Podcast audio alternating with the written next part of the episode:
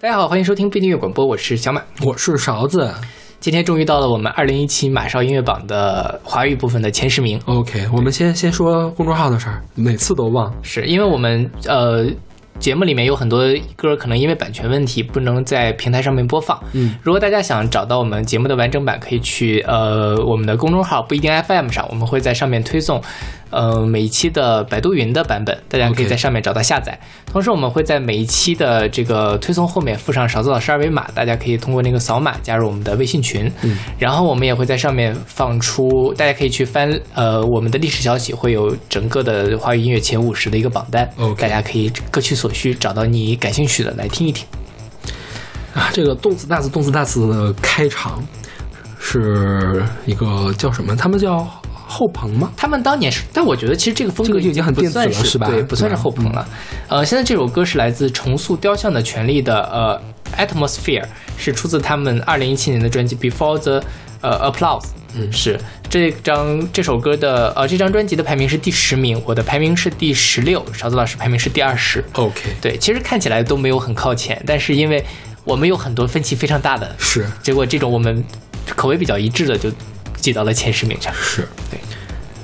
这。这个团是袜子同学给我们推荐的，对，之前我们在呃他的那个音乐音乐速学里面选过他们的歌，对，那那首歌就很摇滚吧，没有这么电，是吧？后朋克嘛，那首歌比较后朋克，嗯，但是呃因为重塑的上一张专辑已经是七年前的了，嗯到了这一张你就发现，哎，怎么风格非常的不一样 OK 就是非常的电子化，然后电气化，嗯。对，然后包括他有一张专辑叫有一首歌叫什么八加二加一，对对对对吧？那个就是很带感。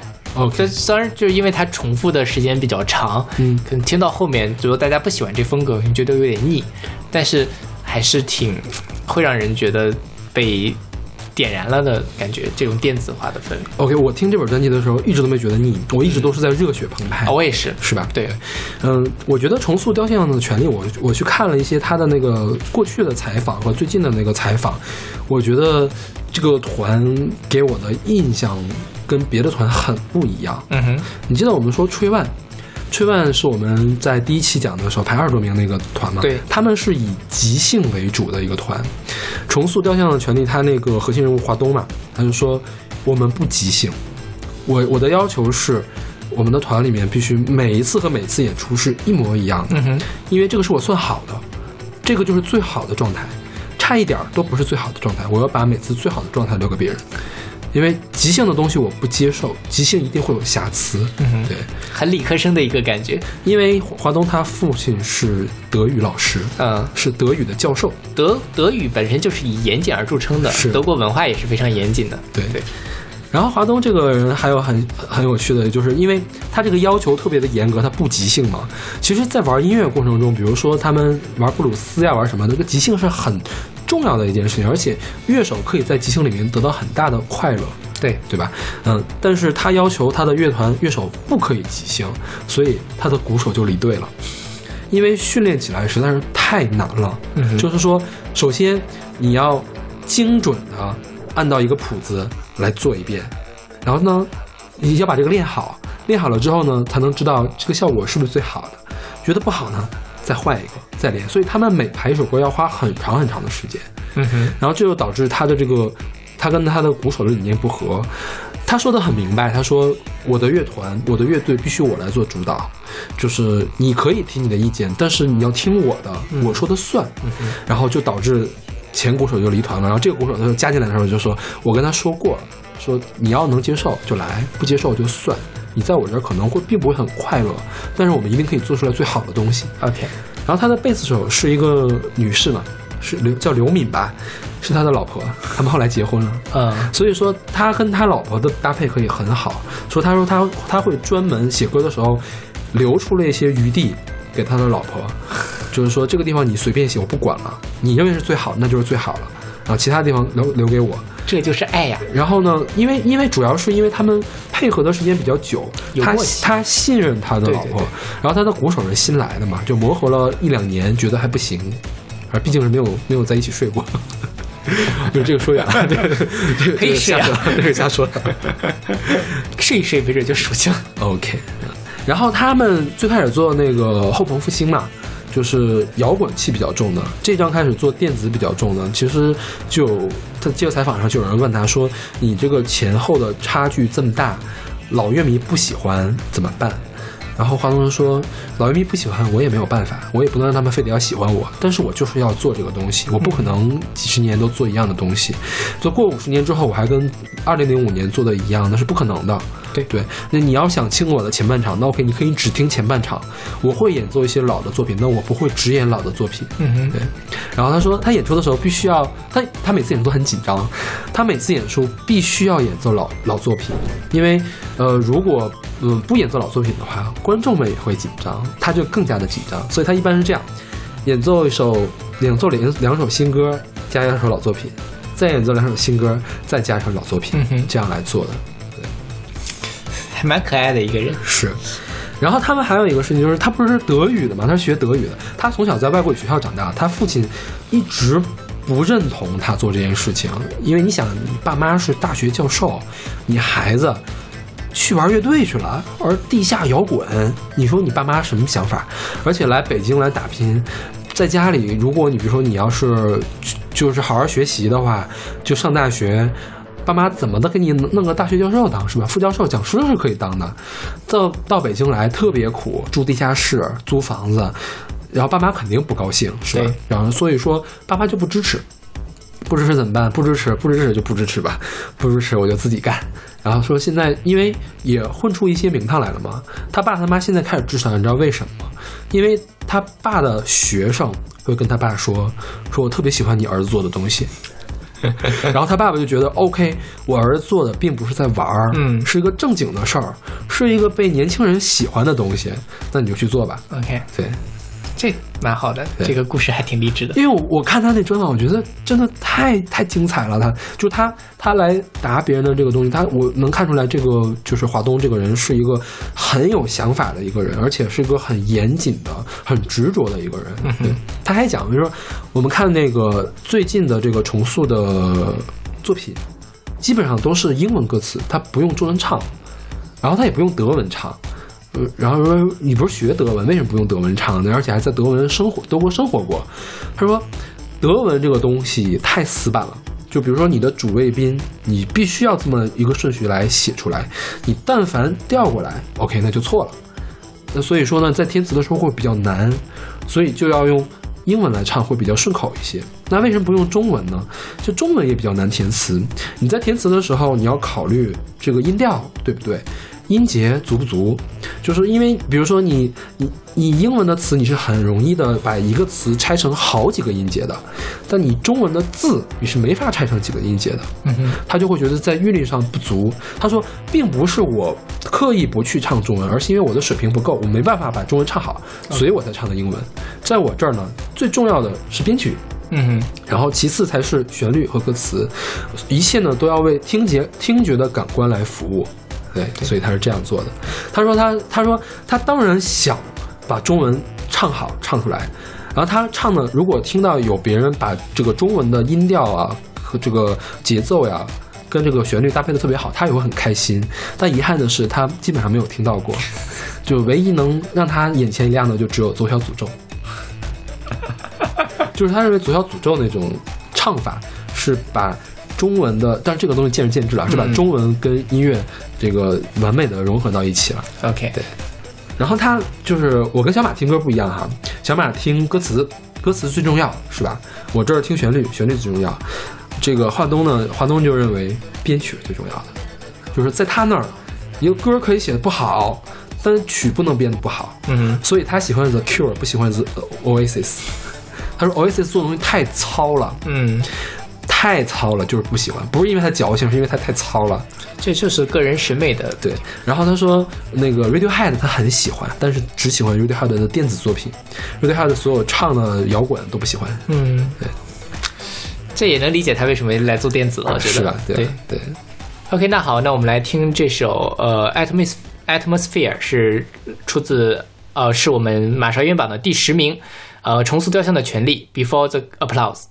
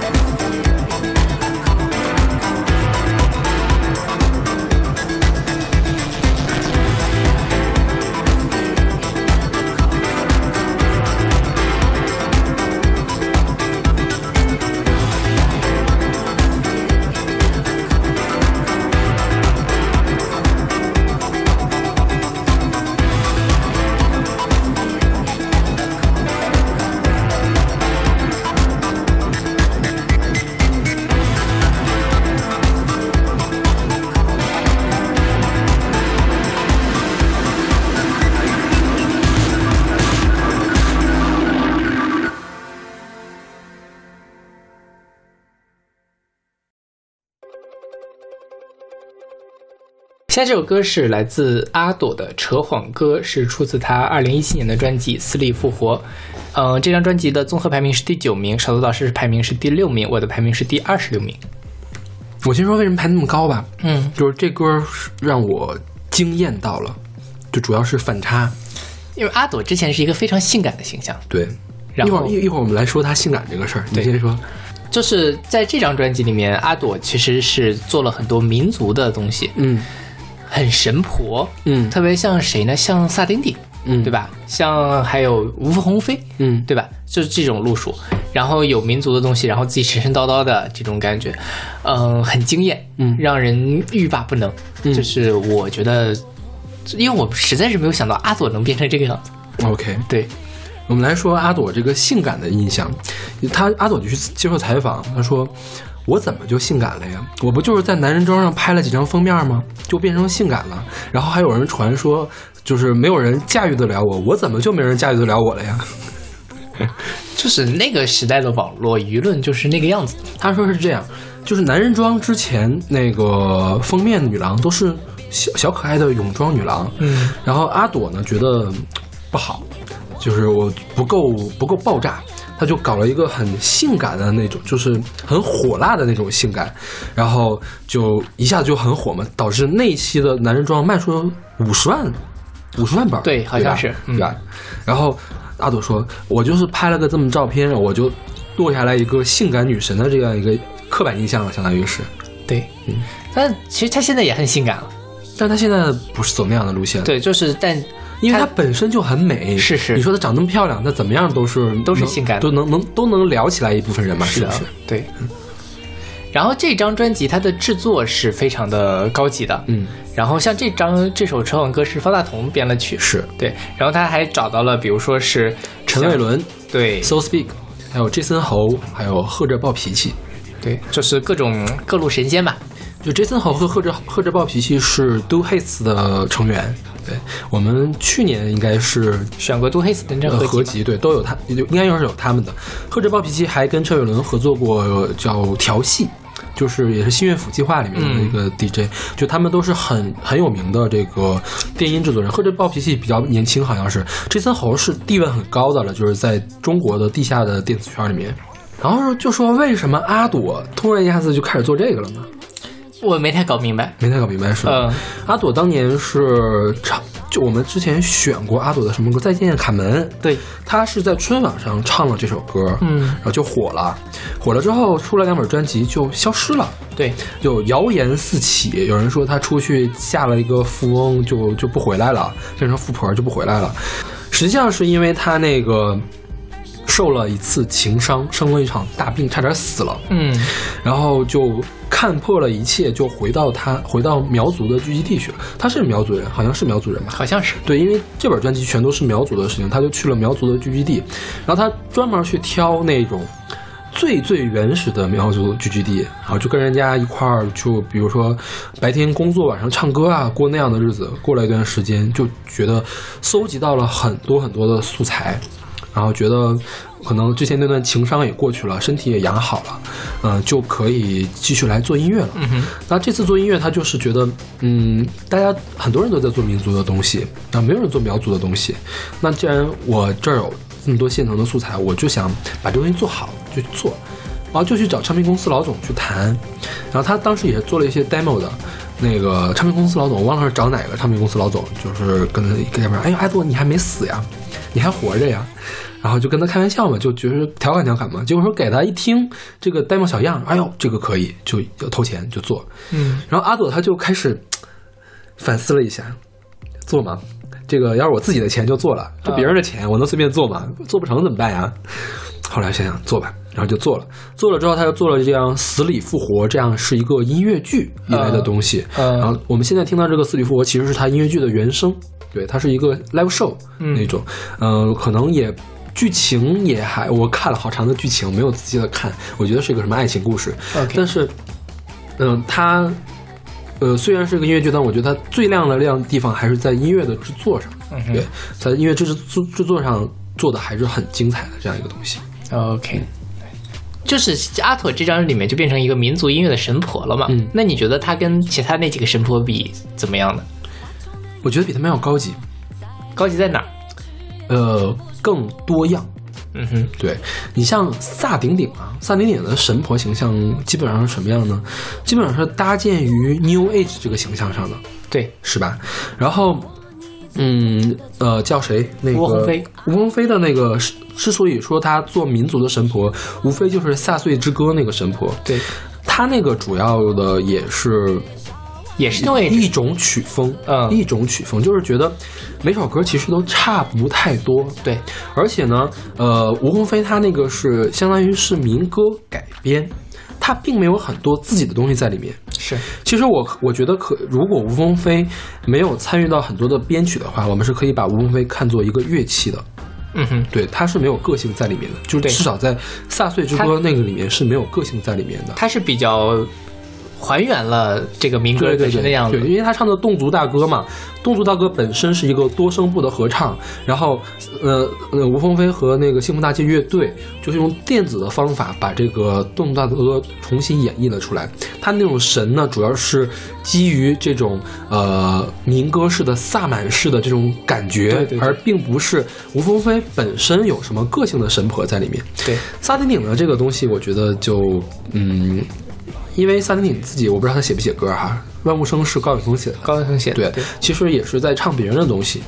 然后阿朵这一本专辑里面，大部分歌是他自己写的，嗯哼。然后呢，他去找的制作人，不同的制作人来给他制作的，所以我觉得可能会比那一些的更存在感更强一些。对，我自己也觉得是，嗯，太惊喜了。因为说实话，阿朵出了张专辑，她名字又这么的中二，嗯我是没有抱很高的期待的。嗯，真的越听越喜欢，越听越喜欢。这个专辑也是袜子同学推荐给我们的。对对对，就是我我听了之后，一开始看到哎什么鬼啊？嗯这这什么什么东西？，OK，听了之后真的是完全被阿朵给打败了。因为他，你听他好像是在唱很民族的东西，他是有民族东西在里面的，他也有新的东西在里面。是对，嗯，就是是不光是形式上的新，内容上呢也也可以算他有新吧？对，是不是？嗯嗯但是我觉得可能很多人还是接受不了这么另类的感觉的。可以可以尝试一下。我觉得大家不要把它跟我们之前认为那个阿朵的刻板印象非要套到一起去。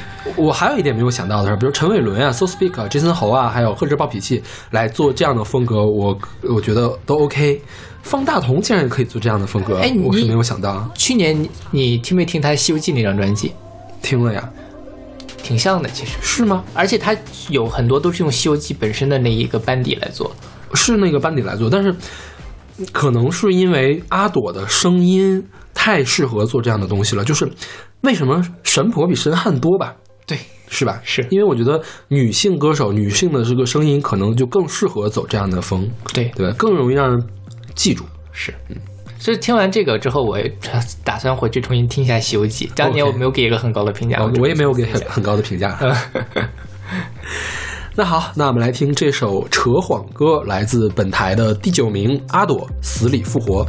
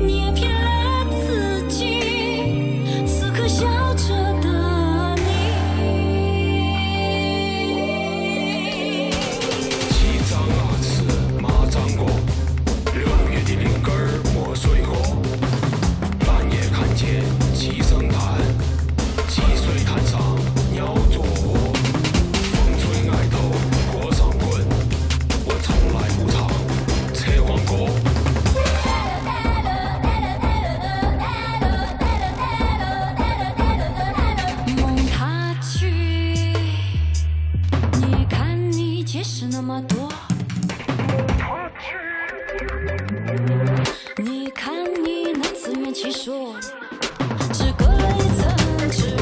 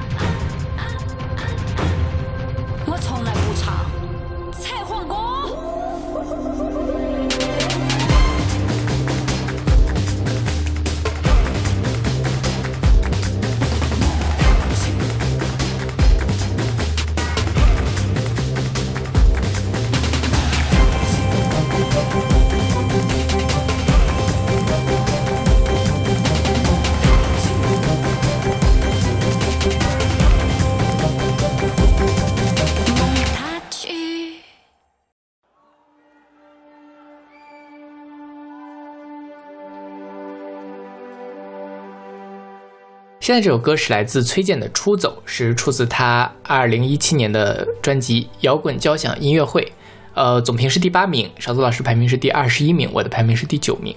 OK，呃，这张专辑实际上是崔健在二零一零年底、二零一一年初在工体的一个演唱会，所以那个时候就唱了《农村包围城市》吗应该是？OK，我还以为是后来唱的呢，因为《农村包围城市》二零一五年的《光动》专辑里面才出现的。对他唱了很多，因为崔健的《光动》再到上一张其实时间很长了嘛，嗯。他肯定歌是慢慢写出来的，OK，对，所以其实这张专辑是隔了六七年才发出来，嗯，嗯，但我觉得崔健也真是不着急啊。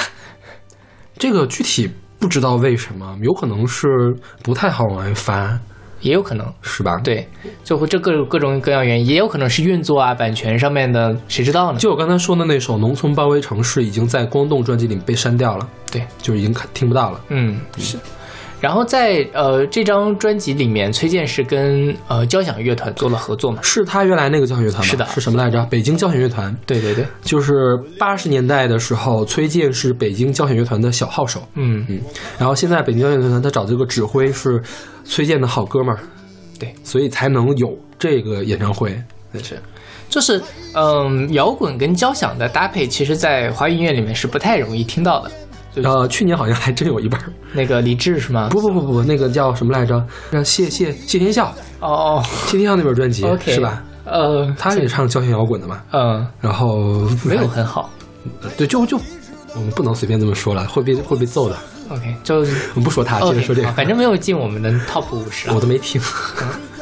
然后呢，这个他在崔健在这个里专辑里面，其实因为是交响嘛，所以嗯他的气质会不一样，也做了很多改编。比如说像我们现在听的这首《出走》，它在前面前奏就用了李叔同的《送别》，嗯来作为一个开场。嗯然后还有一个是《红旗下的蛋》，嗯它中间用交响乐演奏出来一个东北秧歌的旋律，挺好玩的。然后呃，崔健本身在现场的功力，我觉得他的现场真的是听着非常的舒服。嗯当然，崔健本身他唱歌的那个气质也是很难被复制的。嗯然后感觉他现场功力真的非常的好，非常的打动人。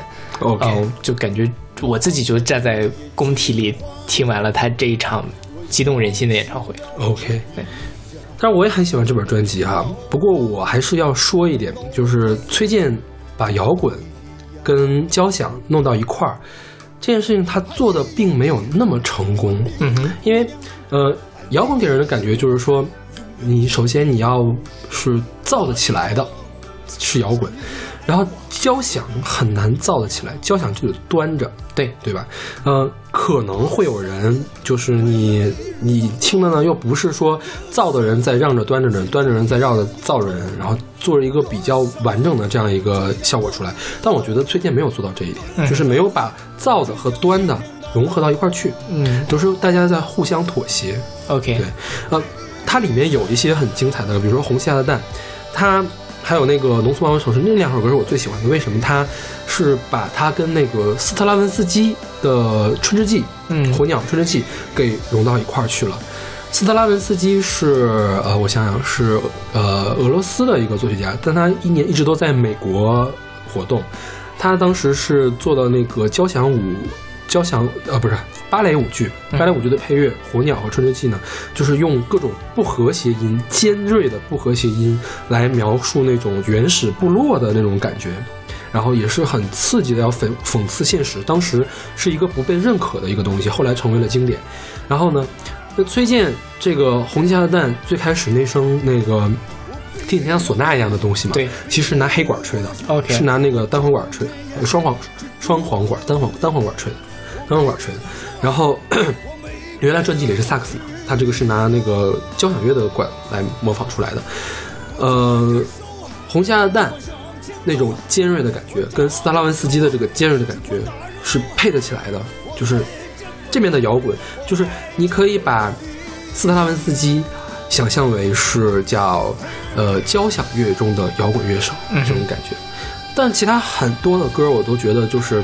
为了交响一下，交响一下。对，就是说我就是要把这些乐队给插进去，所以我就这么编曲了。嗯就编曲编的还没有到完美的那个地步，就啊我明白很好，但是没有到完美的那个地步。这个我也是同意的。，就比如说这个送别，我总觉得你当时说把送别引进来很好的，就是两个两个意象是搭得上的。对，但是你把送别拿交响乐这么来引进来，是不是编的很好呢？我倒觉得没有那么好。我也觉得其实他编的是有什么，就是他只有在前面的时候用了一段嘛，他没有把两个歌揉在一起。嗯，他特别像是《我是歌手》里面那种，对对对我先唱了一 A 歌，再唱 B 歌，再唱 C 歌这种感觉他是为了揉在一起，揉在一起。是但我觉得可能他是，如果有更多的想象空间的话，还可以做出更好的。是比，如说，同样都是送别加出走，它可能有更复杂的，嗯然后更活泼一些的编排。嗯但是我总之是觉得这已经是一本非常优秀的专辑了。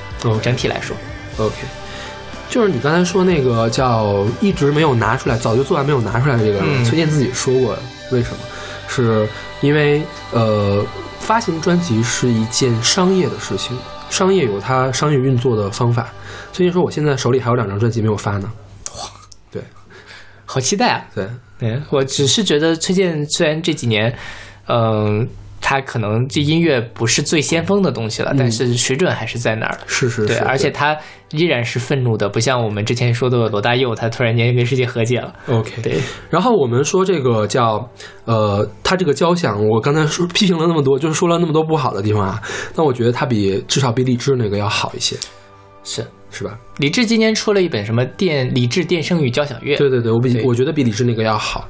李志那个呢，就听着更像管弦乐，就是就是让交响乐的去演演奏凤凰传奇一样的感觉，就是你并不是用交响乐进行一个再创作，嗯哼，而是拿交响乐去给你拉伴奏而已，哦，对，是吧？是这种感觉吧？那最近还不是呢，最近是还是进一步，他是努力的去重新全部的编曲，编出一个不同的东西。就他是动了心思的，对对对在如何用好李志也是动了心思，但我总嗯觉得心思没够、OK 或者是水平不够，好的，是吧？嗯，是。嗯。好，我们听这首《出走》，来自马上乐榜第八名，崔健摇滚交响音乐会。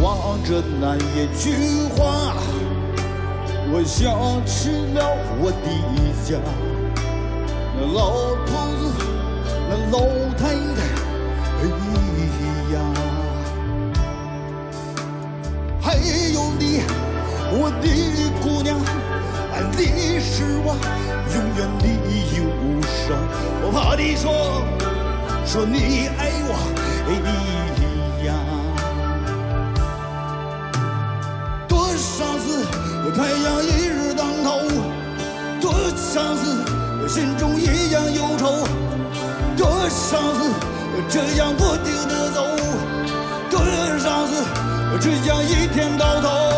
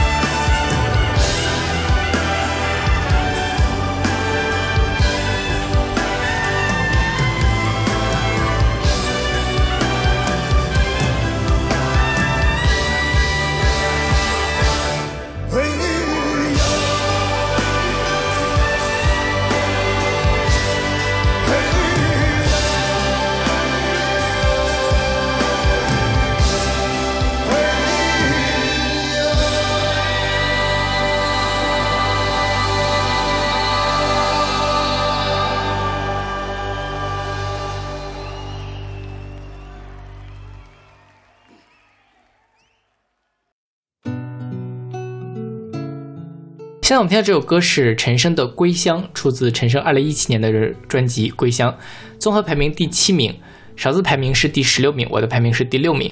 OK，呃，刚才我们其实聊了很多这张专辑了。不是刚才两周之前，对对，两周之前我们聊了很多，就是因为我是我自己更喜欢南极场人那一张，嗯，对，但是其实大家好像都更喜欢《归乡》这一张专辑是，因为它旋律更悦耳。是对，嗯。然后《归乡》这本专辑，我觉得也更能打动我。嗯哼为什么呢？因为我不是一个有家回不去的人，嗯哼，我是一个离开家的人，我是可以回家的。然后他描述的这个形象，呃，跟其实我们八十年代八十年代的时候，西北风有首歌叫《我的故乡并不美》，是一样的一个你看他的歌词：“我的故乡它不美，要如何形容它？我的母亲她不美，要怎样形容它？”我觉得讲的是一模一样的事情。是大家都知道自己的家乡不好，就没有那没有我们现在待的地方好。要不然为什么大家都不回去呢？要在，比如要在北京待着，要在大城市待着。不过，即便是这么想，我们还是在想我们那个不好的家乡。对我们心里还是是爱他的对，还是有那一块儿，有他的一个地方。是所以我觉得《归乡》这本专辑不单单是他在情感上能打动我，呃，不单单是他在音乐上能打动我，他在情感上也情感上也能更能，我更能跟他产生一种共鸣。嗯，对，所以呃，我也把他排到了非常高的地方，就是他的这个感情其实是更更贴近我们现实的生活的，是对，它是一个很真实、你能触摸到的一个情感。OK，然后这个《归乡是》也是陈升比较不一样的专辑。陈升在这本专辑里面几乎没有用鼓，嗯哼，就是只有一个手鼓，还是他现场那样轻轻打出来的。为什么？就是陈升当时在做这本专辑的时候提了一个要求，必须要慢，必须要静。因为我在想家的时候就是这样的感觉，就是他在创作这个歌之前，创作这本专辑之前，专辑的主旨已经想好了，就是 coming home，就是要回家。嗯哼呃，不一样的东西就不往里面加。嗯，歌要按照这个来写，词要按照这个来写，编曲要按照这个来编。他说当时找了一堆人来编曲嘛，就是就是谁呀、那个范君豪啊、袁伟翔，还有那个李李李勇，还有吴阿泽，他们之前有很多人是玩摇滚的，就不玩这么安静的东西，就说怎么办呢？来，去我们家，去我们家乡下，我们骑脚踏车，骑脚踏车，然后体验这种感觉。然后我看马日芳跟他那个采访，马日芳说，跟陈大哥录录节目太累了，还要去骑脚踏车。但是你这样一录出来，你确实就感觉好像是一片金色的田地啊，或者绿色的田地，你骑着脚踏车走过的这样的感觉，是。是吧？对。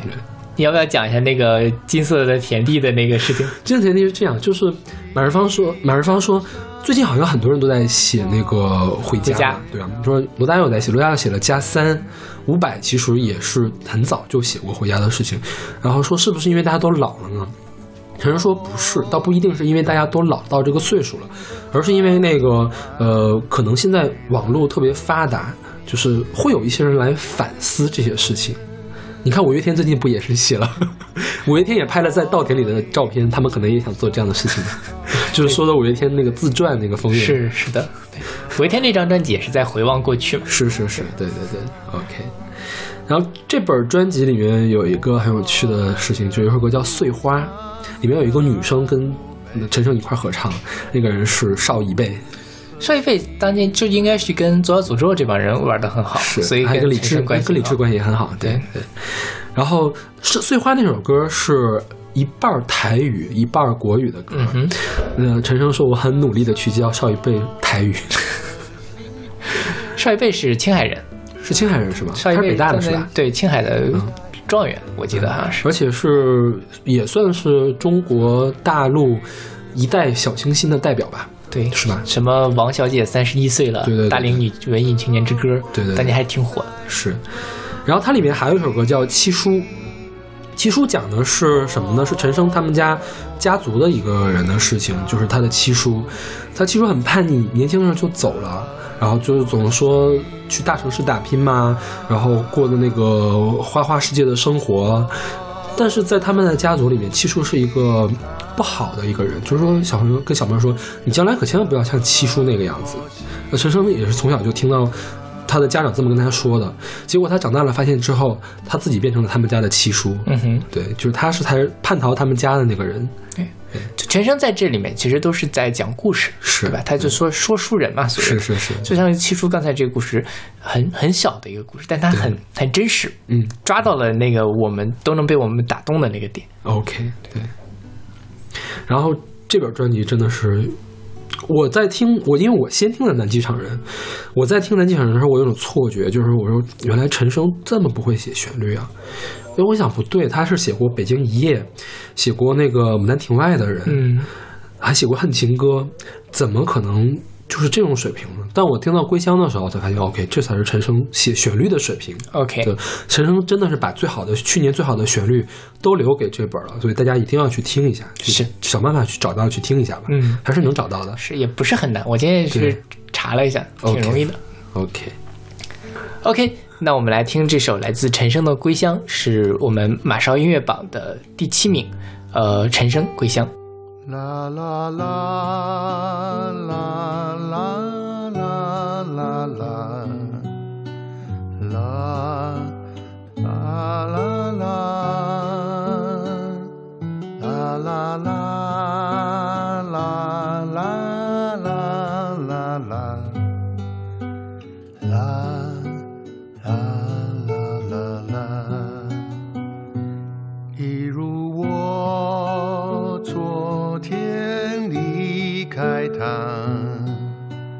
他没有说话。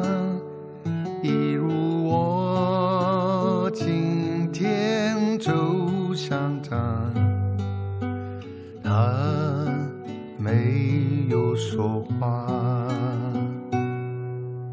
夕阳下的稻花都开了，晚风习习的吹，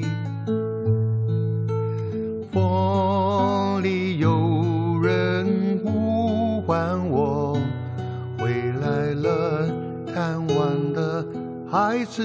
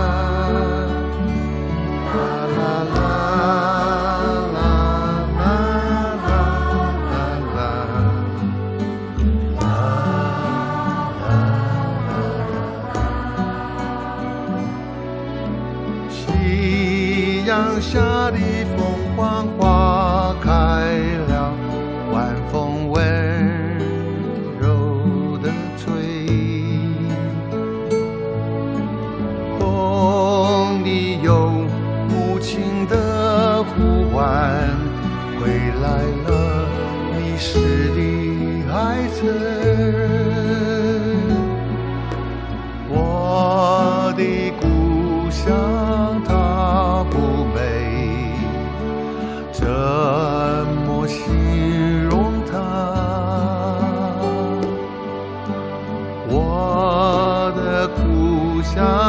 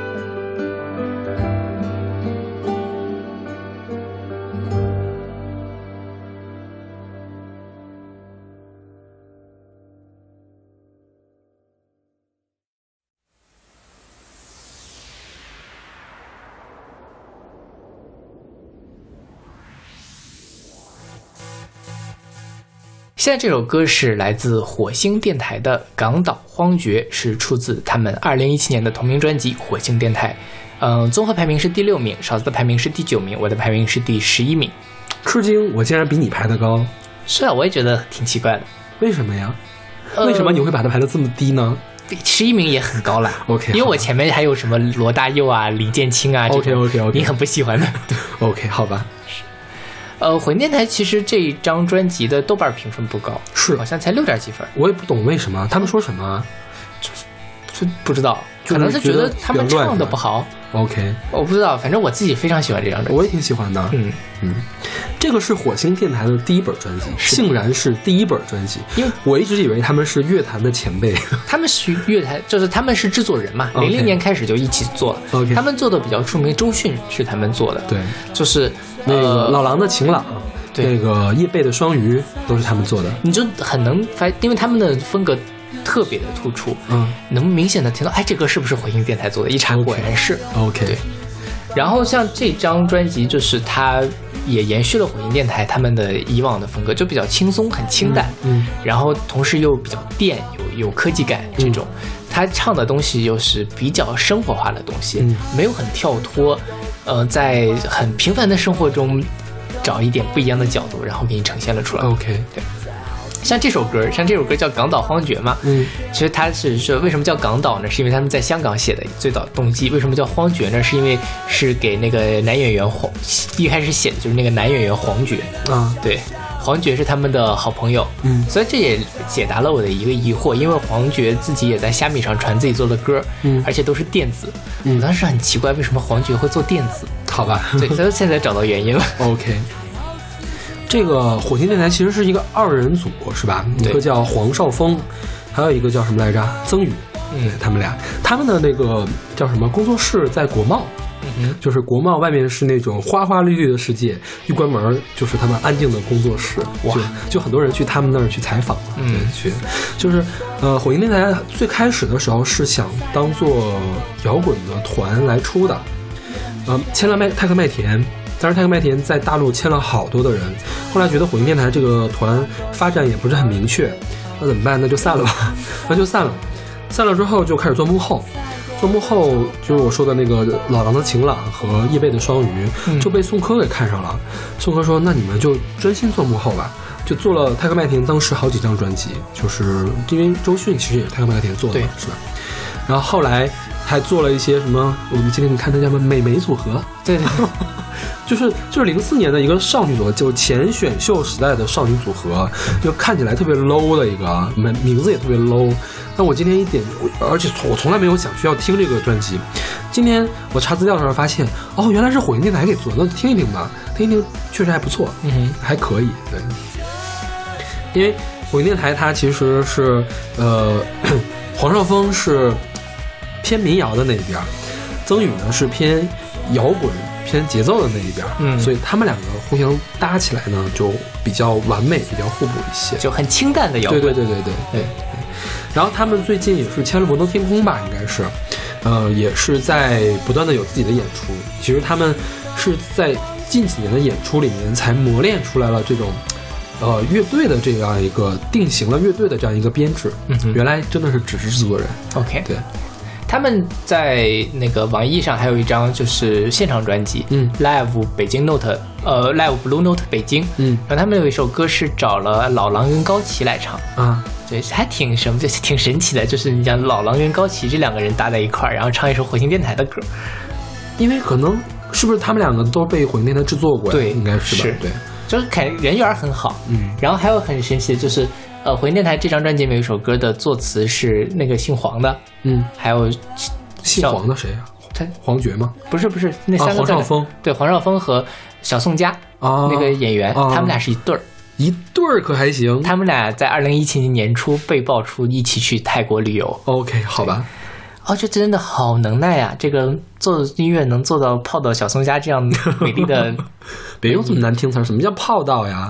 就是被人家的才华打动了心。对对对，真的，我自己是觉得非常的有魅力，我自己也能感觉到他们的这种浑身散发出来的才华，OK。这种才华真的太吸引人了。嗯啊、就他们他们接受采访的时候，有一段就是怎么像有点像自吹自擂那种感觉啊，就是说那个是给谁录歌啊？就是找那种那个特别牛逼的那种录音师，国外的录音师来录歌，然后人家说了一句：“哎呀，这个这个这个旋律让我一辈子我都写不出来。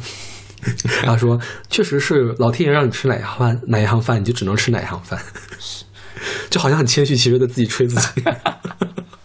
没有，我我我很认同他们这一点，我就是哦，我觉得他们旋律写的很不错。是吧？对啊，OK，所以我才把它排那么高嘛。嗯，我都没有听过他们的歌词，对他们后面还有首歌叫《Her》，写的是文艺女青年。OK，对，就是全程在描写文艺女青年。然后有人问说，现在文艺女青年已经成为了一个贬义词，你为什么还要专门为他们写一首歌呢？他就说，我不觉得这是个贬义词啊，我觉得他们就是这样的一个存在，所以写了一个歌给他们。小宋佳我觉得就是个文艺青年，原来是这样，原来那歌是写给小宋佳的，是吗我自？己觉得就是很很很独立的，然 OK 后而就是像其他的江一燕或者是俞飞鸿这种呃女演员，嗯她知道自己想要什么，她不是去随波逐流的去。打造成大家一样的妆容，甚至去整容这样的，我觉得这种是其实是挺也是很吸引人的。OK。OK，那我们来听这首《港岛荒绝》，来自马上音乐榜第六名，火星电台同名专辑《火星电台》。他有七十二种变化，能让他随心所欲。难吃的饭也要他原香。他有颗金子般的心，而且他一直潇洒。再难看的妆也把它画完。他随时都有可能把自己彻底的否定了，我也得把自己变哑巴。他就是最完美的想象，走路大王，做人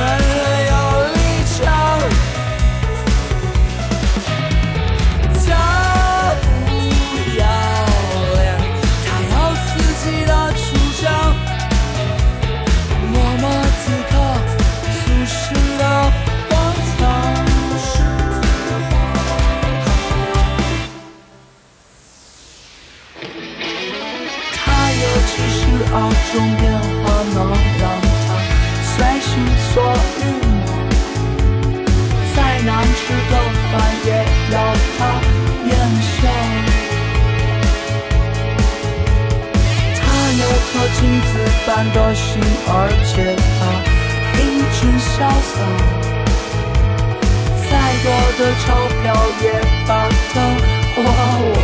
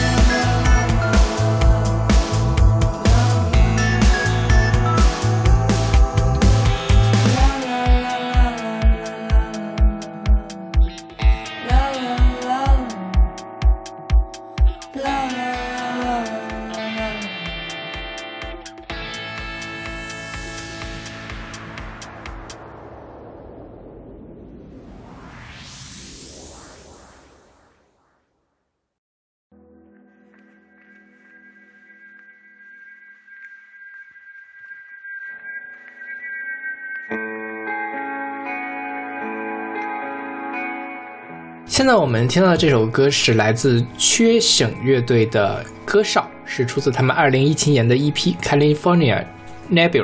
对，加州星云，对，它的那个专辑封面就是一个星云的样子。嗯这张专辑的综合排名是第五名，勺子排名是第五名，我的排名是第十五名。，OK，对这张专辑其实我也是往上调了很多。为什么？一开始我没有觉得它，我觉得它跟刚才那个《Dust into Glory》差不多嘛。啊，后来我觉得比那张好很多，我就把它提上来了。为为什么呀？我很喜欢这种风格，就是自赏钉鞋是吗？对，嗯就是啊，很舒服。啊，这个叫 shoegaze 钉鞋乐队。嗯我我们之前讲过钉鞋，讲过很多次了，其实 OK，就是他会一直盯着自己的鞋对所以叫钉鞋乐队，不是那个钉子鞋的那个钉鞋。，OK，对，嗯。然后这个缺省乐队是一个华北电力大学的校园乐队，对吧？嗯他的那个那个介绍里面还会写说，他录音室是在华北电力大学三食堂地下室。嗯 我去看了他们采访，他们说了，华北电力大学三食堂地下室本身就是一个排练室，OK，他们的音乐协会的排练室就在那个地方，嗯会有好多乐乐队在那儿排练。嗯然后这个主这个不是主唱了，这个核心人物叫易然，嗯是个乌鲁木齐人，现在是大二，，OK，大二，嗯，啊天哪，要么就是大三，反正是去年这个时候可能是大二。江山代有才人出啊，我都要被拍到沙滩上了。赶紧有人来发掘发掘我，我 KTV 唱的也还可以。你压根儿就没有在浪头上待过吧？我刚才不是说那个呃《Dust into Glory》夜曲的那个，不是说上网征选的嗯，女主唱吗？赶紧去征选一下男主唱，我可以去应征一下。妈，就好像你能被选上一样，万一呢？万一大家你连蔡依林都不像好吗？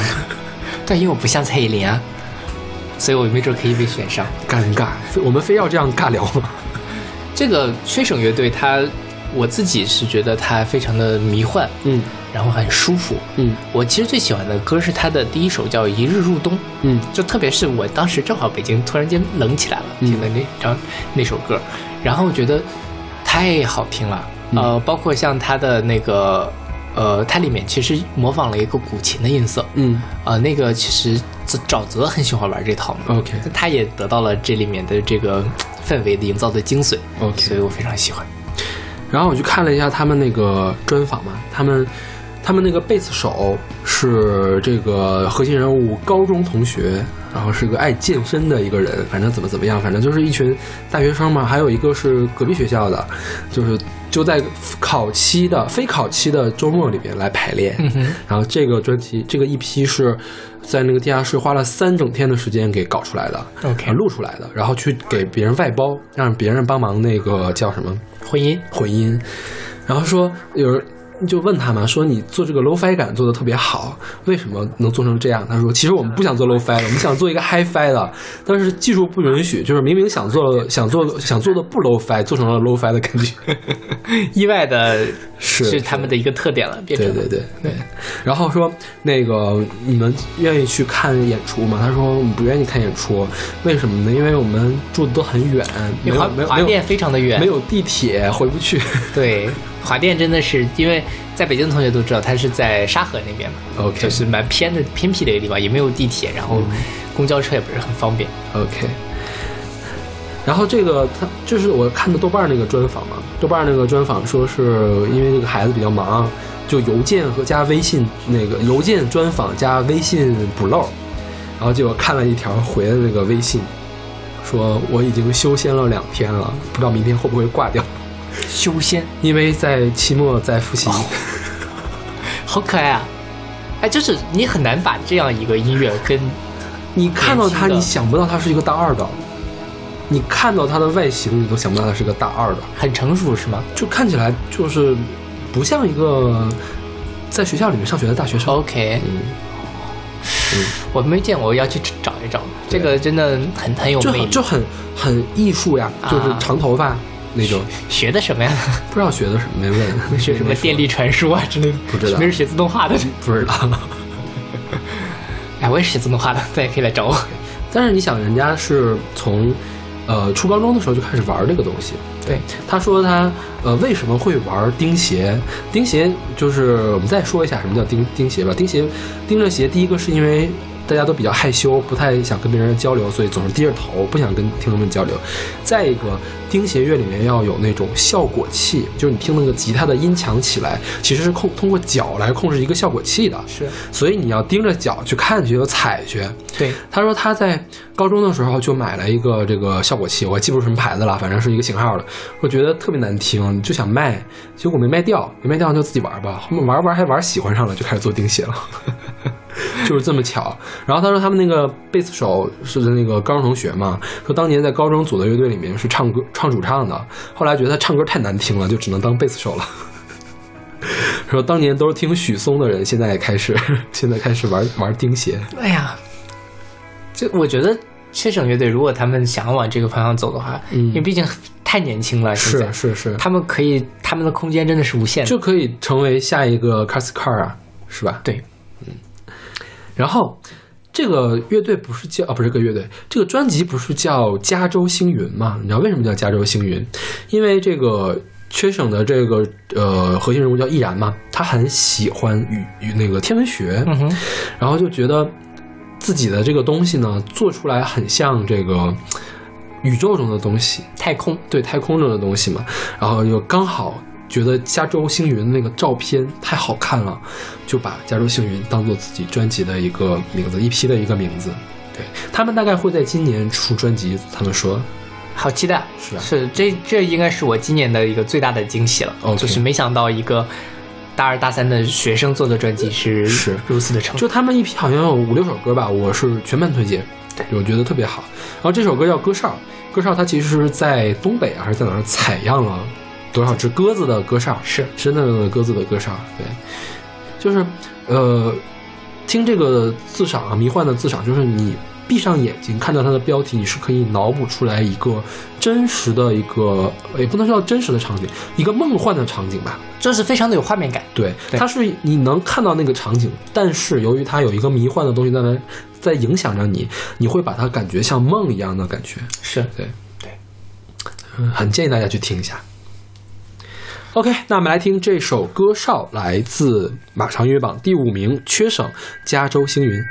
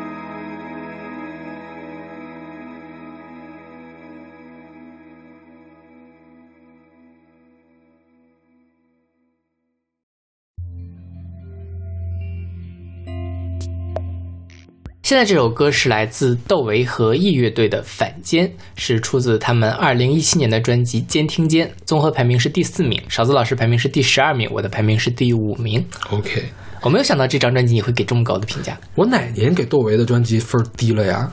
呃但是就是我我讨厌的是窦唯的粉丝，我没有讨厌窦唯不。不，不是说你讨厌窦唯，就是这张专辑其实蛮怪的嘛，对吧？你觉得我不喜欢怪的专辑吗？还是怎样？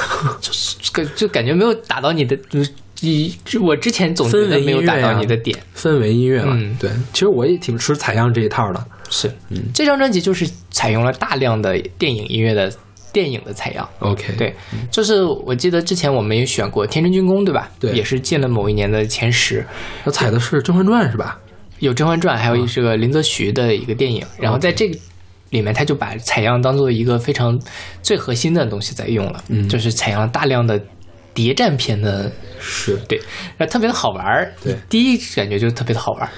这个哈，我我必须要纠正纠正一个事儿，我不是说特特各色什么的，嗯这个不读反间，要反间，因为是间谍的间，后面应该读监听间。OK，对，就是因为它是间谍的意思，如果你读成间的话呢，可能会误解它本身的意思。哦，对对。但其实本身那个什么监听监，它反过来是监听监嘛，嗯，对，它就是正好也是玩了一个游文字游戏。OK，, 对，而且它的所有的呃，就是好好几个名都是什么太平间，但你可以读成太平剑。嗯，对，这也是一个文字游戏。啊。它是有几首歌的名是从《孙子兵法》里面出来的，嗯是对对。就反间就是《孙子兵法》里面是吧？是。这个电影一共采样，哦不是这个电影，这张专辑这张专辑一共采样了七部电影，是吧？我们现在听到这首歌采样的是《蛇》，是不是？是它是是有两个两部两部吧？对一个《蛇》是一个法国的一个谍战片，是吧？嗯然后是中文的配音，对。然后还有什么走走向深渊？走向深渊是说埃及的一个片子吧？好像是对对对。然后还有那个呃黑三角，黑三角你看过吗？没有黑三角讲的是缉毒的吧？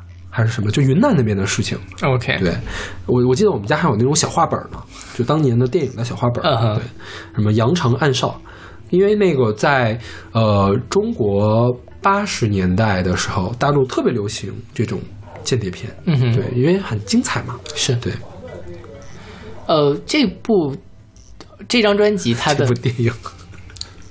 这张专辑其实它呃，我觉得跟刚才其实缺省那个有点像，就是它画面感其实蛮足的。嗯当然，因为它借用了大量的电影的采样嘛，嗯就你能够在脑袋里面想象出来一个呃黑白电影配乐的一个东西。嗯就比如说这这首歌，这首《反舰》，然后它在里面其实一开始是一个很舒缓的一个，嗯突然间出来一个不许动，整个的就燥起来了然后那节奏马上就起来了，你就觉得哎，是不是这个电影出现了一个反转？嗯然后后面还有各种各样的一步一步情感上面的递进，是非常的吸引人的。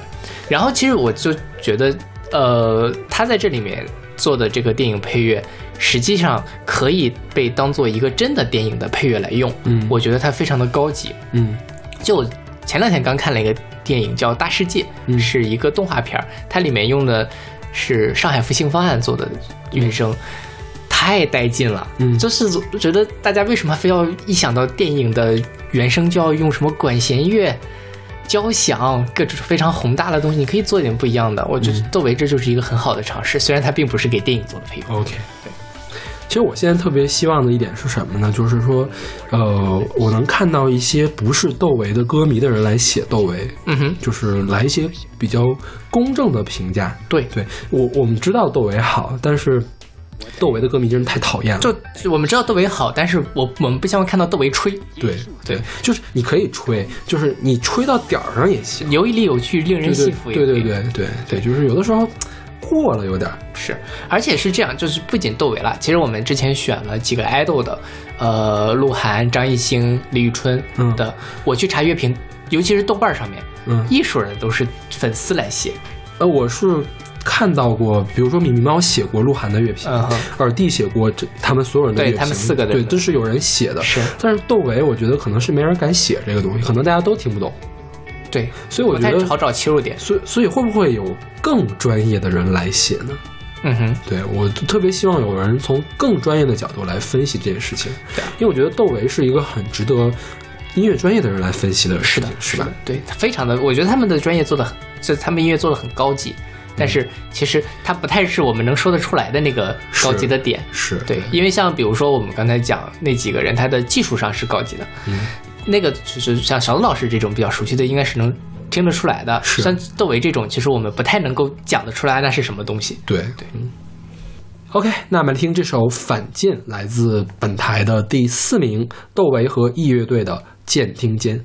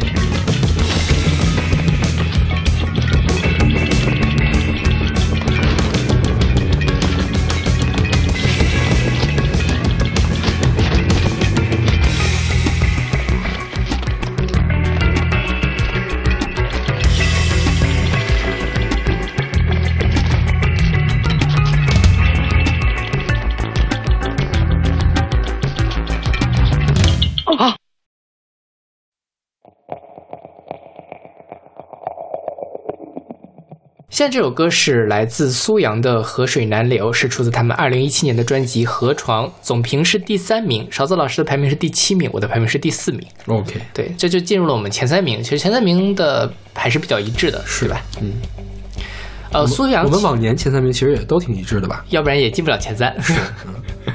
就是苏阳，其实这张专辑也是隔了好长时间了，离他的上一张专辑，我忘了是多少年了，反正是上一张是像草一样，是吧？嗯好像七年了吧？嗯，差不多。对，然后就很一如既往的好。嗯，对，嗯，对，就是苏阳的歌好，大家都知道。嗯他的那个特点，我觉得大家也都能什么，因为我们选过太多苏阳的歌。是，这张专辑就是一如既往的好，但是就是因为在这个太一如既往了，你觉得缺了一点点惊喜。就是说我可以不听它，嗯就我接着听之前的贤良就够了呀。是，就是贤良加长版，是贤良二这种感觉，对，那它其实没有贤良好啊，我觉得。是没有贤良好。对对对，嗯，所以最后他就没有给到头名的位置。对，呃，但这个里面其实苏阳是，就比如说我们现在听到这首《河水难流》，它的电子元素比之前要多一些。OK，嗯，就是这个没没太听出来，其实。他是找了一个电子制作人是谁啊？是哈雅的的那个电子乐手来做的。嗯呃，然后他一开始前奏上比较明显，到后面就不太有了。那个什么，嗯也算是一点小小的改变吧。是是是，对。但是苏阳其实是这么多年来讲的事儿也是一样的，对，是吧？他的主题有变过吗？没怎么变过。OK 他其实就是在找民谣的根源嘛。嗯是吧？就是他这张专辑其实很，它叫《河床》，嗯它里面有首歌，就这首歌叫《河水难流》，都是在讲黄围绕着河呃黄河的这个事情。然后他们还是拍了一个纪录片嘛，叫《大合唱》，现现在拍完了吗？呃，没拍完，没应。该，反正没有上，嗯应该是还没有拍完。他是跟那个清华的庆影工作室合作的，，OK，然后他的导演是我的一个同学的同学，就是当年听说过他的很多光辉的故事了。OK 我还蛮期待的。就是，呃，我认为苏阳在这方面把握的是数一数二的，就是在探寻这个民谣根源性这个事情上，当年野孩子做过很多贡献，现在可能就是苏阳的是这个领域的扛把子了。是。苏阳他自己说，他跟之前有什么区别？就是说，他之前的专辑是精心设计过的，嗯哼，就是呃规划严密。嗯。这本专辑没那么严密，嗯，就是更自由一些。OK 其实我也没太听出来，因为因为听苏阳的歌，你就是完完全全的被他的音乐的表现吸引住了，是。你都没有余力去顾及你这个地方规不规整啊，是是不是要用心去写的，都无需去考虑这件事情，你就直接得到快感了的感觉。对对对，他是非常直面接的对对面而来的这种，是的，我觉得这也是民歌的魅力。对对，你无需去知道它背后是什么，就能感觉到它的好。是现在有一些东西你还是要品一品，像茶一样，你要品一品，哦，这个茶还不错，是。那种感觉。对，嗯但我我我我觉得虽然这样就很好，嗯对，当然，呃，在保持水准的基础上，如果能做一些稍微不一样的尝试，是可能会更好。是的。那好，那我们来听这首《河水难流》，来自本台的第三名苏阳《河床》。河水向南流，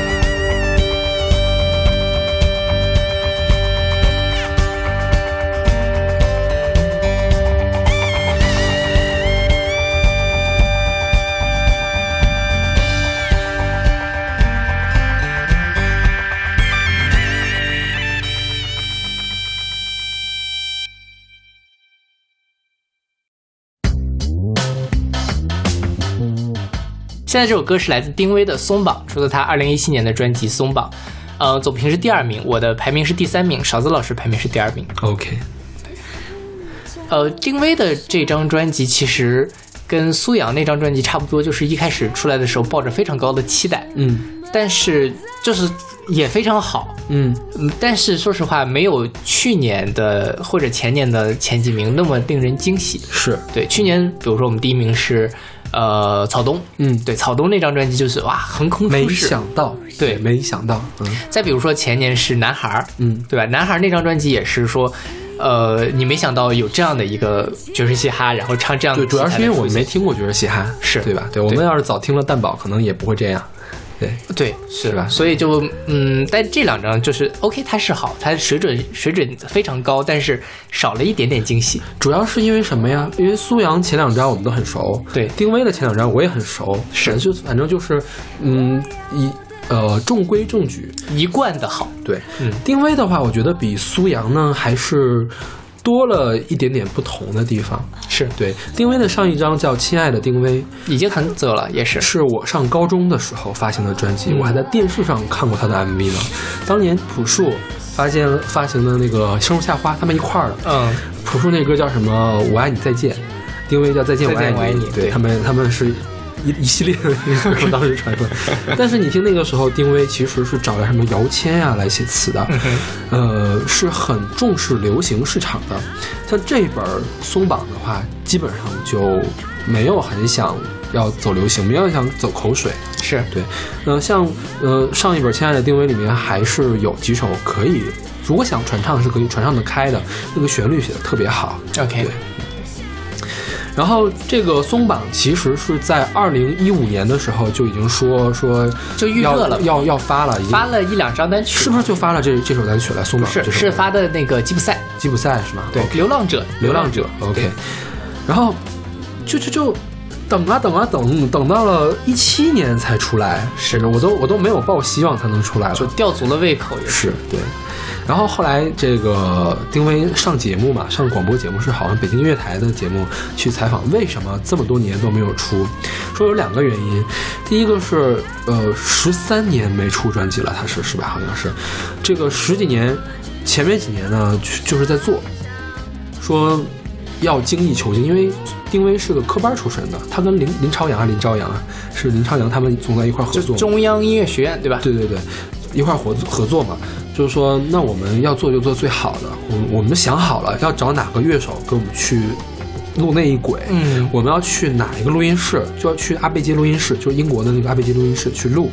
我要找谁谁谁来给我做混音，这事都想好了。结果呢，找到了之后混了之后，觉得还没有戴没戴好呢。嗯，然后后来就回来反思，就是说可能是自己的火候还不够，还不够怎么办呢？就他们在给影视剧去做配乐、做混音，最有名的是《蜗居》，还有那个叫什么来着？还有一个啊，《失恋三十三天》是他们做的吧？对，失恋三十三，失恋三十三，天，还有那个手机，嗯，这几个电影、电影啊、电视剧都是他们来做的配乐，就是林朝阳和丁薇呃、丁薇来配的配乐。说做了这么多配乐，做了这么多混音，OK，知道了自己想要一个什么东西，然后又重新去英国去重新录、重新混，改了一些编曲，做出来了，所以花了很长时间。然后其实一五年的时候也做的差不多了，那个时候为什么没放呢？那个时候本来想放，但是觉得市场上并没有一个合适的载体可以放它。嗯，他把它放出来之后，无非就是市场多了几首免费的单曲。对，然后今年呢，觉得现在这个数字专辑，对数字专辑其实也是周杰伦啊、李宇春他们奠定的一个基础，是。呃就是数字专辑可以赚到钱了。其实他们其实我觉得未必也是要为了赚钱，就是觉得这事儿太太憋屈了。嗯，我花了这么大心思，我花了这么大的这么多的钱，最后就是给你几首免费的歌，我觉得太憋屈，我非得要象征性的，我也要赚点钱，是对吧？所以他在网易云音乐上，他是是要收费来听的。一开始，对我还买了这个专辑，我也买了对，那现在好像已经可以免费的下，的就是会员可以直接下了那种。嗯对，所以我觉得丁薇他就是，无论是在音乐上的追求，还是在这个叫什么市场音乐工业上的这个追求，他都是有一个很完整的一个认识的。是对，他是有一个想法他。自己有一个自己的标准，对对对对，他说，呃，他跟林朝阳做那个电影配乐嘛，就是因为你做自己的专辑，你是想做什么做什么，你觉得最好的给人家。你做电影配乐，做电视剧配乐，那是导演想要什么，你得给人家什么。对对你，你得把这个角色给切换好。因为说，我觉得切换特别好。我做我自己的歌呢是工作，但是是我开心的工作。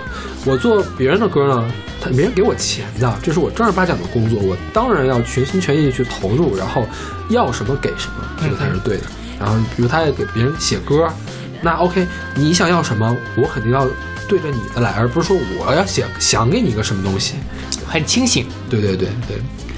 然后丁薇在这本专辑里面其实是做了一些比较小小的实验的，对。像比如说那个姚谦当时给他写的《亲爱的》嘛，他说，呃，当然姚谦的词填得很好，不过他录出来之后觉得跟自己的 demo 不一样，为什么呢？因为他的 demo 是用假英文来唱的，就是随便填的词，嗯哼，就是他觉得这个这个词的音节比较好，OK 填进去，然后一旦把这个假音节的英文变成了中文，就会改变它原有的感觉。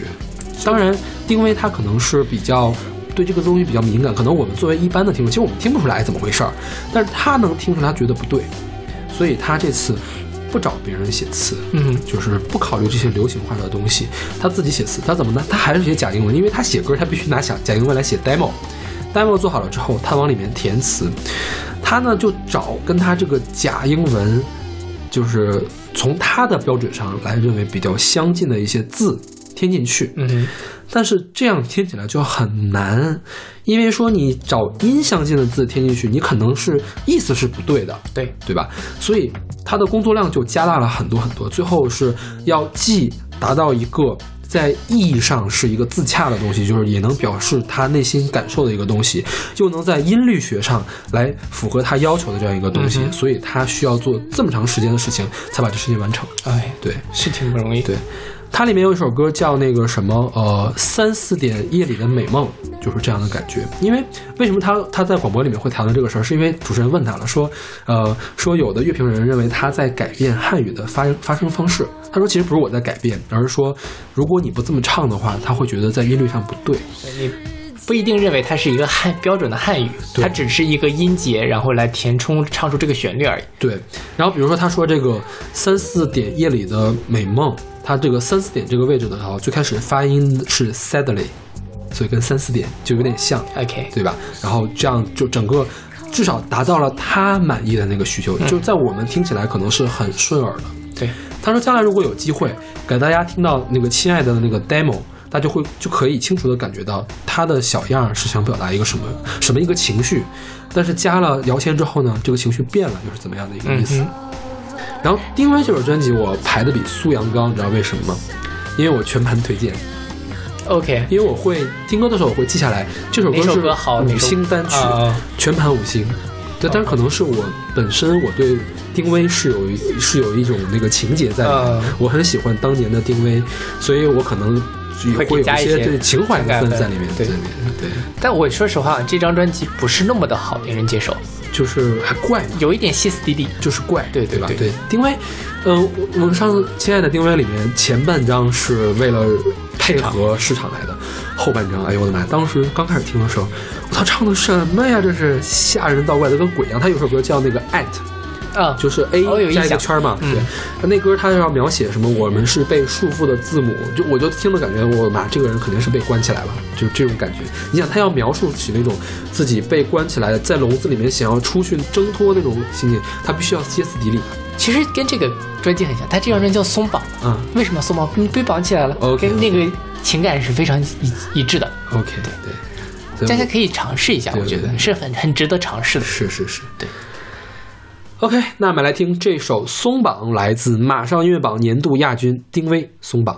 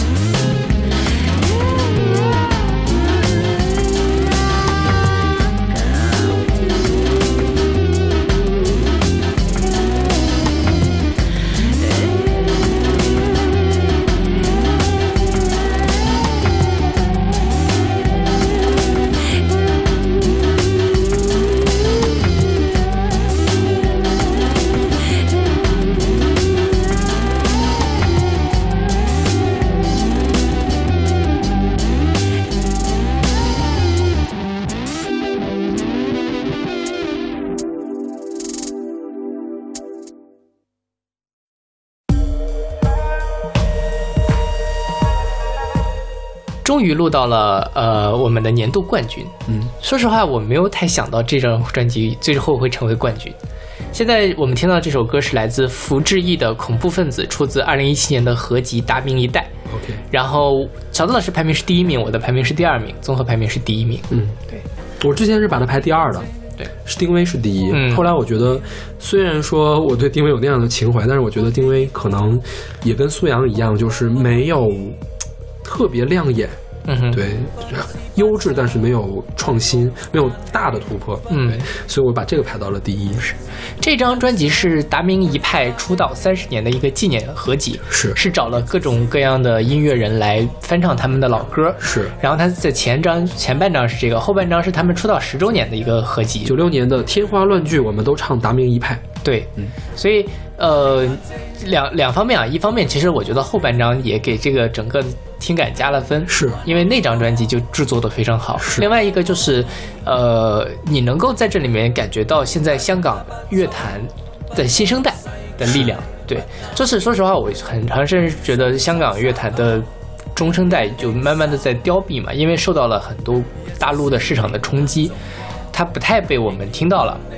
然后他慢慢的这个呃冷这个特色好像也就消失的，除了我们都熟悉的那几个人之外，好像其他人我们就不知道。但从这个里面，我们能听到新生代的这一批人慢慢成长起来了，他们有非常创造力，就非常那个生猛的创造力。其实这样就是香港一直可能都不缺地下的这个音乐人，嗯，但是我们之所以说港乐凋敝，其实是港香港流行音乐的凋敝。对。对，我们这本《天花》啊，不是什么《天花乱坠》，达明达明一代代嘛，达明一代就是新的这些歌里面，几乎没有什么主流流行歌手吧？福之翼算主流吗？蓝一帮？算，蓝一帮帮算，对吧？蔡宁儿，对，曾经儿算这些对。这些算主流，但是其实最出彩的并不是他们，可能对。吧？嗯、这里面看我们都有谁啊？冯汉明，对，冯汉明我们在古诗词的时候选过一首他对他就是玩二玩电子嘛，是。他也是做了两个，一个是《今夜星光灿烂》，嗯。一个是《石头记》石头记。今夜星光灿烂就是那种比较简约的那种电子风，嗯石头记就加了很多中国风的元素进去。是，然后还有谁？还有那个曾经儿是马路天使唱的，嗯是唱的爵士的风。然后还有福之翼这首歌，这首歌是恐怖分子，其实是讲环环境保护的对环保的，结果给他唱的这么迷幻，然后又有点世界音乐的感觉，是吧？对对对对然后还有叶德娴，嗯。叶德娴是老前辈老老一辈的，对啊，叶德娴唱了《半生缘》，但他是跟一个 MC 一块儿唱的，对吧？MC 人对是唱的一个说唱，就是对。他来唱主歌，那边加了一个说唱进去。对，伊德娴也是很 fashion，是是是，对。还有陈珊妮，陈珊妮唱了一首国语歌，是吧？对，因为陈珊妮是跟李端贤组过那个嗯拜金少女，对对对对，不拜金小姐，啊，拜金，对，拜李端贤是人山人海的，嗯，人山人海是黄耀明搞的，对对对。所以他肯定估计这一圈人都比较熟。是。然后还有蓝一帮唱了一个《近色》，那个就比较流行了，其实是吧？是。对，然后在这里面还有就是那个 My Little Airport，嗯。还有 At Seventeen，大家都比较熟悉的。是。然后还有几个比较新的，就是那个触龟触触直毛，啊，触直毛是香港这几年突然触毛不新了，触毛挺老了，但是他不出名。对，对就是好像突然间今年慢慢出了点小名似的。我想想啊，我是在二零一三年啊，还是一二年？一四一三一三年，嗯一一二年，一二年在通州看的那个触之毛的现场。OK 那个时候他已经出了好几张专辑，哦，但是他只唱英文歌。啊，这首歌是他的第一首广东语歌，OK，对，叫然后唱的叫什么《青春残酷物语》。对，没想到，我没有想到触之毛可以唱出这样的声音来，然后还有就是那个鸡蛋蒸肉饼对，我们之前也介绍过。数字摇滚。对，然后其实，呃，我们把这张排第一，它它理所当然应该是第一。你想一下，相当于是这么多人来致敬达明一派，因为达明一派黄耀明和刘以达他本身创作就是很厉害的，是。然后这些人其实致敬嘛，肯定是拿着十分的力气来去向自己的前辈啊，或者是喜欢的人来表达的，所以也是花了很大的力气来做的，相当于是这么多人加到一块儿，再加上九六年那张专辑给的对帮衬一下，可以让他在我们这儿得到这么高的评分，是吧？而且是什么很有趣的一点就是，嗯、达明一派的歌放拿到现在你重新来听也不过时，是。对，这很太难得了。就是刘以达很厉害嘛，是。黄伟文其实也很厉害。了，就是他他们达明一派本来就有很多电子的元素嘛，是。然后他们当年那种电子元素，可能我们去听原版稍微有一些，因为音色。对音色上的问题，但是再这样重新再制作一下吧，你说这是现在的最时兴的，我觉得也会有人相信。对。对，而且达明一派本身的歌也非常的有深度。对对就是大家去可以照这些歌再去找达明一派的原唱，听起来也是很好的。是的，对对，因为我看也有人把这张专辑评得很高嘛，说这张专辑的功劳就是说，让大家知道了港乐还是有活力的，是然后另外也让大家知道了达明一派到底有多厉害。对对，所以这个第一名当之无愧。是是是。哎呀，我的妈呀，真的是太累了啊！对我们是连着录了三期，是对，然后就已经说不出来话了，感觉。那我觉得这因为我们都有很多想要表达的东西，是就是呃，因为去年这一年我们真的是听了每个人听了一百六七十张专辑，对我那儿还有一百张，将近一百张欧美欧美专辑。对，本来我们还想做日本的，后来发现实在听不太完。日本我听了三四十本儿，嗯我觉得给大家排前五就不太合适。对有很多该听的没有听，是最后就就变成了一个纯推荐，我就没什么意思了，是吧？就是我觉得，因为本身我们精力也比较有限，不是全职在做这件事情，嗯是我们也是尽力了。是是是，做这个榜单的目的也是希望能给大家多一个，因为其实说实话，很多人不听新歌。嗯，我希望我是真的是觉得每年听新歌，觉得啊还是有很多惊喜，有是是是很多我们不熟悉的能做出这么好的音乐来，尤其是很多小众的。我之前就是我在做这期节目之前，我还补了很多歌嘛，就是我去对照了各大榜单来听，有一些我根本就没有听过的乐队，嗯哎，怎么做的这么好？OK，对吧？就是那个时候，你觉得哇，这个华语坛真的是还是有希望的。是华语坛一直都有希望呀。就要不然我我身边有些朋友会觉得华语坛也就那么地了，因为他们已经很久很久不再接触了，对对对，所以我希望借这个机会，大家可以来接触一下，尝试一下，真的是有非常优秀的作品在等着大家。是。OK，那我们我们已经说过我们公众号的事儿了吗？是的，OK，那那我们就可以下期再见了。对，希望我们明年还能够，我们下期还有个欧美榜呢，有欧美的时候在在明年吧。对，明年对，是请大家继续关注我们下一期的这个欧美的勺子老师的试驾专辑。OK，其实是本台的十佳专辑了呀。对，是。OK，那我们下期再见。嗯，拜拜。